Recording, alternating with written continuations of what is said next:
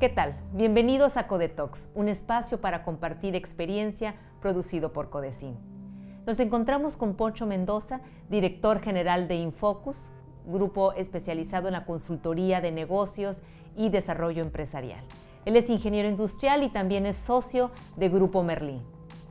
Muchas gracias por este espacio, Poncho, por recibirnos aquí en tu empresa. No, gracias a ti, Karina, por, por invitarme y, y bueno, espero, espero poder generar algunas ideas. Poncho, eficiencia y eficacia son dos eh, requisitos indispensables para mantener una empresa sana y resiliente. ¿Por dónde empezar o por dónde debe empezar un empresario que quiere conseguir una empresa con estas características? Normalmente el principal enemigo del negocio es el mismo dueño, ¿no? Este, y, y, y muchas veces esa, esa, esa estructura mental eh, puede o no ayudarle pues, a esta eficiencia este, eh, eh, operativa. ¿no? las personas, las personas me parece que tienen así como que son tan buenas como los procesos pueden ser. Es decir, puede haber que tengas en la empresa personas muy buenas con malos procesos y hacen que las personas se vean incompetentes. ¿no? Y eso nos toca ver un chorro, nos toca ver mucho ¿no? en, en, en las empresas. Y, y, y, el efecto es castigar al colaborador, ¿no? Este, cuando realmente es el proceso el, el problema. Eh, definitivamente creo que este, trabajar en el proceso con las personas que tienes, ¿no? Eh, eh, empieza a hacer que se vaya evolucionando la productividad, la eficiencia de la empresa.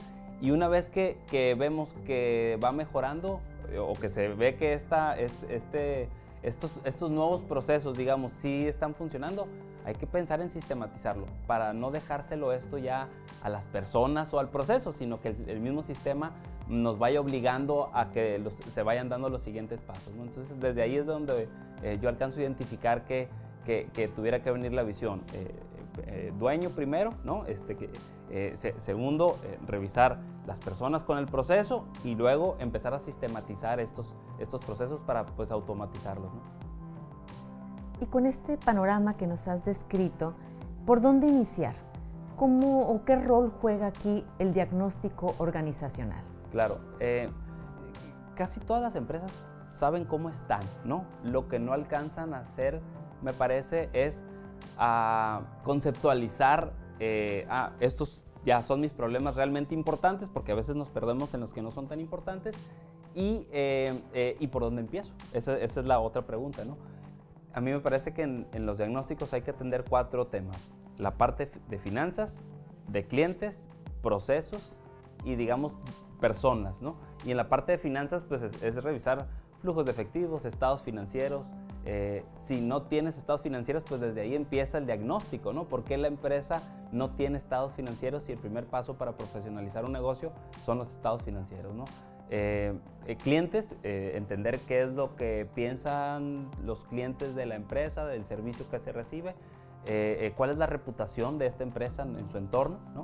porque pues eso, eso es atractivo para para, para su mercado, pero también para sus colaboradores, porque los colaboradores quieren trabajar en empresas que se sientan orgullosas de ellas, ¿no? Y muchas veces el reconocimiento viene más de los clientes que de, de, de las mismas, digamos, este, eh, de, los mismos jefes dentro de la empresa, ¿no? Procesos, entender eh, la diferencia entre lo que dices, que haces, eh, cuando yo te pregunto, oye, ¿cómo haces esto?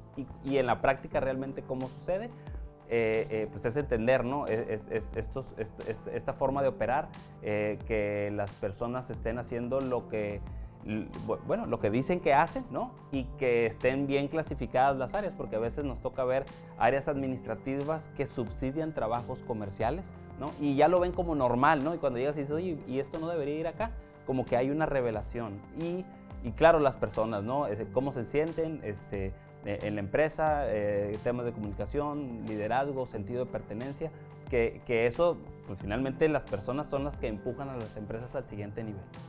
Eh, me parece que, que, que haciendo una exploración corta, identificando estos puntos, empiezan a salir los más insignificativos y ahí habría que identificar cuáles son los que en 30 días puede empezar a notarse en la empresa que ya hay un cambio. 30 días es más que suficiente para que, para que se note que algo está sucediendo, ¿no? Y hemos escuchado muchas veces la frase de que lo que no se mide no se mejora, lo que no se mejora se degrada. El reto es establecer indicadores. ¿Cómo puede hacerlo el empresario y por dónde empezar?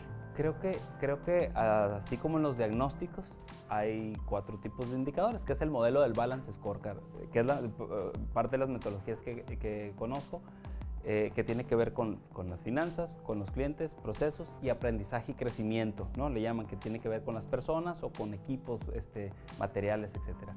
Y, y bueno, eh, ¿cuáles son los indicadores que tenemos que medir ahorita para entender eh, o, o para ir dirigiendo la empresa?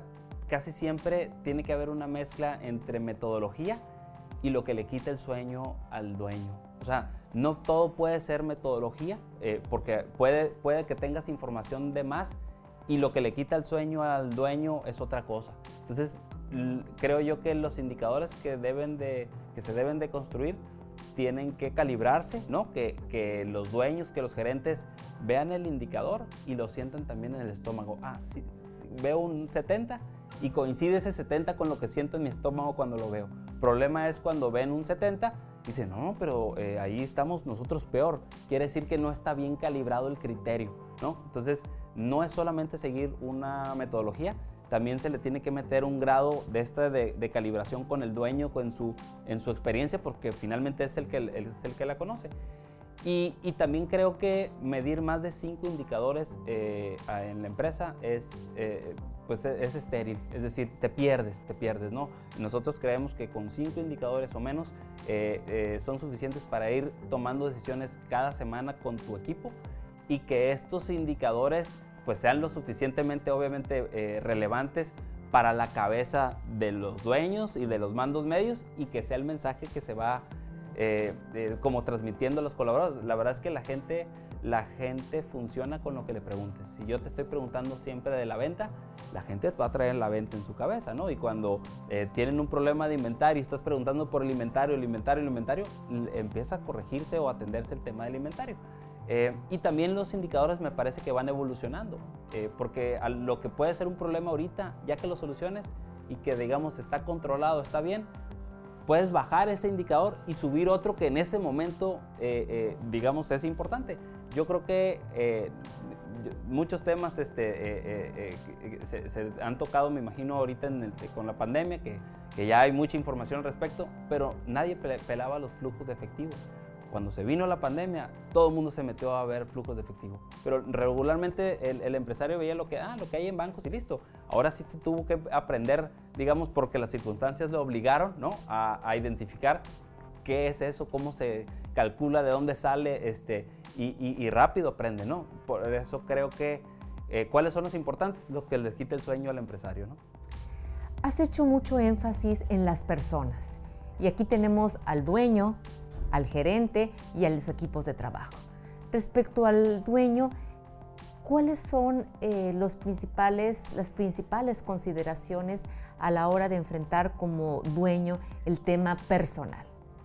Claro, eh, bueno, hago énfasis en las personas porque creo que eh, los sistemas o los equipos, los equipos, los aparatos se compran, pero las personas no. Entonces, eh, ¿cómo, cómo, cómo le hace la empresa, el empresario, los mandos medios para, para ahora sí venderle ¿no? a, este sentido de pertenencia a, las personas? Porque finalmente las personas son las que utilizan los sistemas ¿no? o los equipos. Pero, pero ¿de qué sirve traer un, un, supercarro que no lo saben manejar? ¿no? Este, eh, que a veces pongo la analogía de un Ferrari que anda 20, pues ¿para qué quieres el Ferrari? ¿no? Entonces, eh, a mí me parece que eh, de, las, ah, en, lo que deberían de concentrarse o de que debemos de concentrarnos los empresarios tiene que ver en nuestra formación directiva, ¿no? O sea, definitivamente la formación directiva eh, nos va a ayudar, es como ir al gimnasio, pues, este, donde, para empresarios y para mandos medios, y, estás poniendo a prueba, estás trabajando ese músculo y tú sabes que cuando eh, el músculo lo trabajas, pues puedes levantar más peso. Lo mismo pasa en las empresas, ¿no? Eh, eh, este músculo empresarial que se debe estar trabajando, que se debe estar permanentemente... digamos, pues construyendo, ¿no? Y, que, que, este músculo pues, te ayuda a levantar la empresa y llevarla hacia donde tú quieres. Y respecto a los equipos de trabajo, el clima laboral eh, cobra gran importancia. ¿Cómo medirlo y qué hacer para mejorarlo? Bueno, el tema del clima eh, me parece también que cuando tú sabes que está mal, no lo midas. O sea, cuando tú sabes que está muy mal algo como el clima, no vale la pena medirlo. Tú sabes por qué está mal. Si lo mides es simplemente eh, vas a empezar a generar eh, expectativas que si no estás preparado para atenderlas, aplicar la herramienta de clima laboral te va a salir contraproducente. Entonces, primero tienes que resolver lo que sabes que está, eh, eh, digamos, principalmente afectando, ¿no? Eh, que casi siempre son una o dos cosas. Y, una vez que tú piensas que ah, ya se controló, ya se pasó el bachecito este, ya puedes utilizar la herramienta y, a conciencia, porque una vez aplicada la herramienta, si le damos un mal uso, las personas no vuelven a confiar en ella nunca.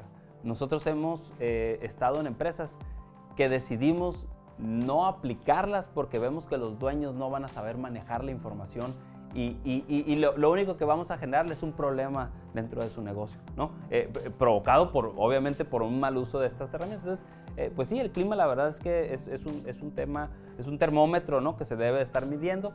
Eh, los climas han ido evolucionando también, ¿no?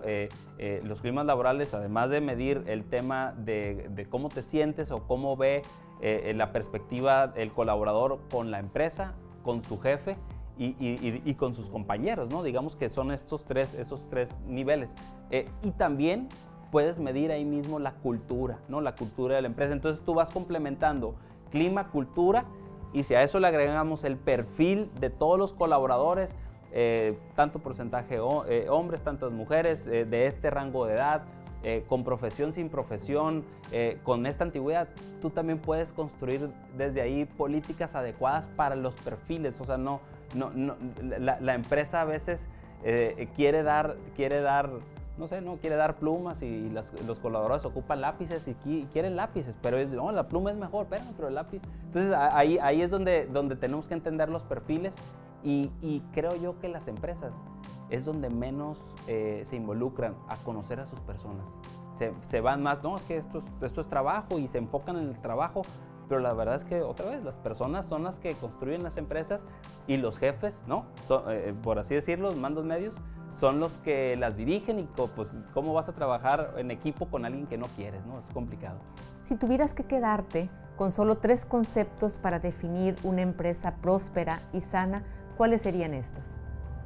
Pues definitivamente eh, la visión, la visión del, de los socios, de los dueños, es, es, es una necesidad, ¿no? El número uno. Número dos, eh, eh, cuidar a las personas y desarrollarlas. Esa sería la, eh, segunda. Y, yo creo que la tercera tuviera que ver este, el enfoque o la centricidad en el cliente, ¿no? En tu cliente. Porque teniendo estas tres, se te enderezan los procesos y las finanzas, ¿no? Entonces yo miraría más o menos así. primero la visión de los dueños, de los socios. Segundo, las personas, ¿no? Cómo, cómo cómo las hago sentir y, cómo, qué tan eh, preparadas están o deberían de estar para el puesto que están o que tienen. Y tres, la centricidad en el cliente, ¿no? Muy en empresas muy enfocadas al cliente, que, otra vez, eh, eh, teniendo estas tres, lo demás como que empieza a alinearse, me parece a mí. Pues llegamos al final de esta conversación, Poncho, agradeciéndote tu espacio, tu generosidad para compartir. No, te agradezco a ti, Kari, que me hayas invitado y bueno, con una idea que, que, los empresarios este, o quien vea esta, esta charla eh, eh, le quede, yo creo que ya valió la pena. Así es. muchas, gracias. Gracias a ti. Y gracias también a ustedes por acompañarnos en una emisión de Codetox. Los esperamos en la siguiente.